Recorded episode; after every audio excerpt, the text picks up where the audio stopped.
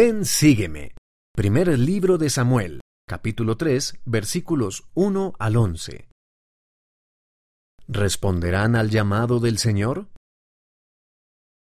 El Señor los llamará a hacer grandes cosas ahora y en el futuro. Por el elder Jorge T. Becerra, de los 70. Hace miles de años, un joven llamado Samuel estaba aprendiendo sus deberes en el templo de un sacerdote llamado Elí. Una noche, cuando Samuel estaba quedándose dormido, oyó que alguien lo llamaba. Al principio, Samuel pensó que Elí lo había llamado, así que corrió hacia él y dijo, Heme aquí, ¿para qué me llamaste? Elí no lo había llamado y envió a Samuel de regreso a la cama. Samuel escuchó el llamado y acudió a Elí dos veces más, con el mismo resultado. Después de que Samuel oyó el llamado y fue por tercera vez, Elí percibió que era el Señor quien había llamado a Samuel. Elí le dijo a Samuel que volviera a la cama y también le dijo que si el Señor volvía a llamar, respondiera, Habla, Jehová, que tu siervo escucha.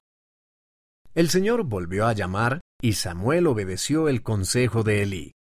Luego, el Señor reveló su voluntad a Samuel. Aun cuando Samuel era joven, el Señor lo conocía y tenía una obra para él.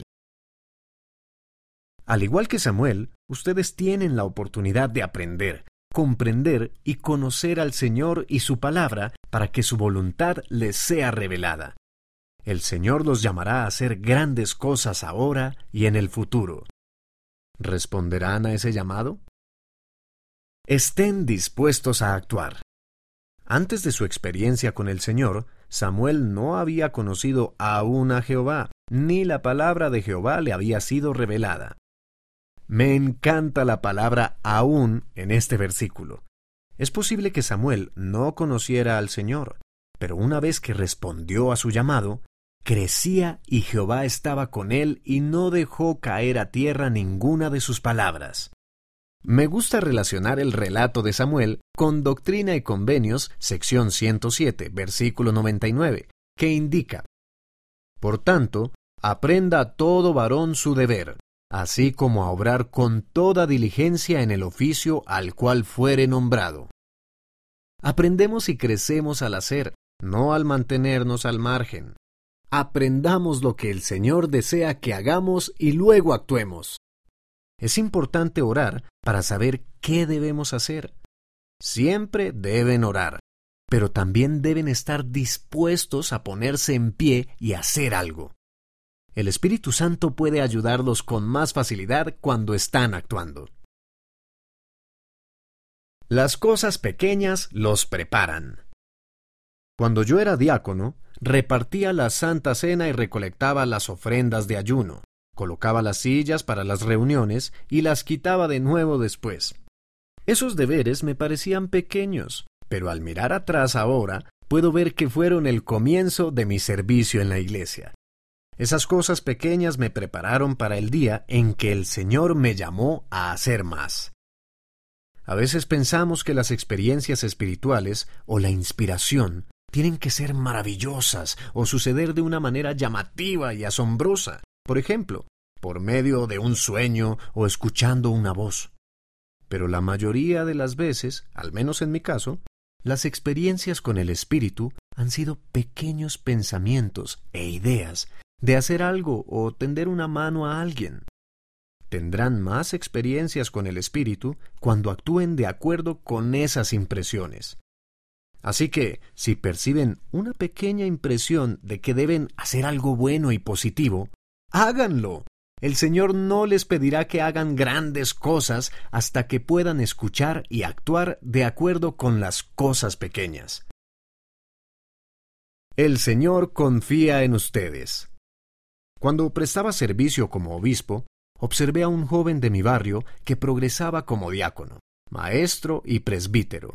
Más tarde, se preparó para servir en una misión. Era tímido y callado, y provenía de una familia que no era muy activa en el Evangelio. El domingo que iba a discursar antes de marcharse a la misión, le pregunté si había preparado su discurso. Sí, me contestó, y abrió una carpeta de papel manila y me mostró su discurso. Maravilloso, le dije, pero me gustaría hacer un experimento.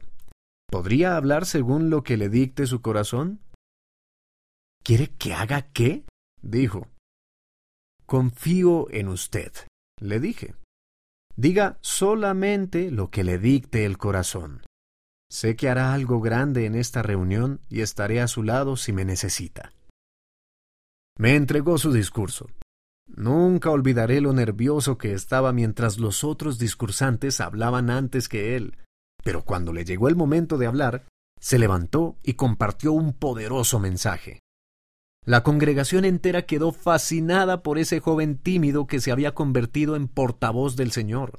Sin embargo, el verdadero milagro se produjo después de la reunión.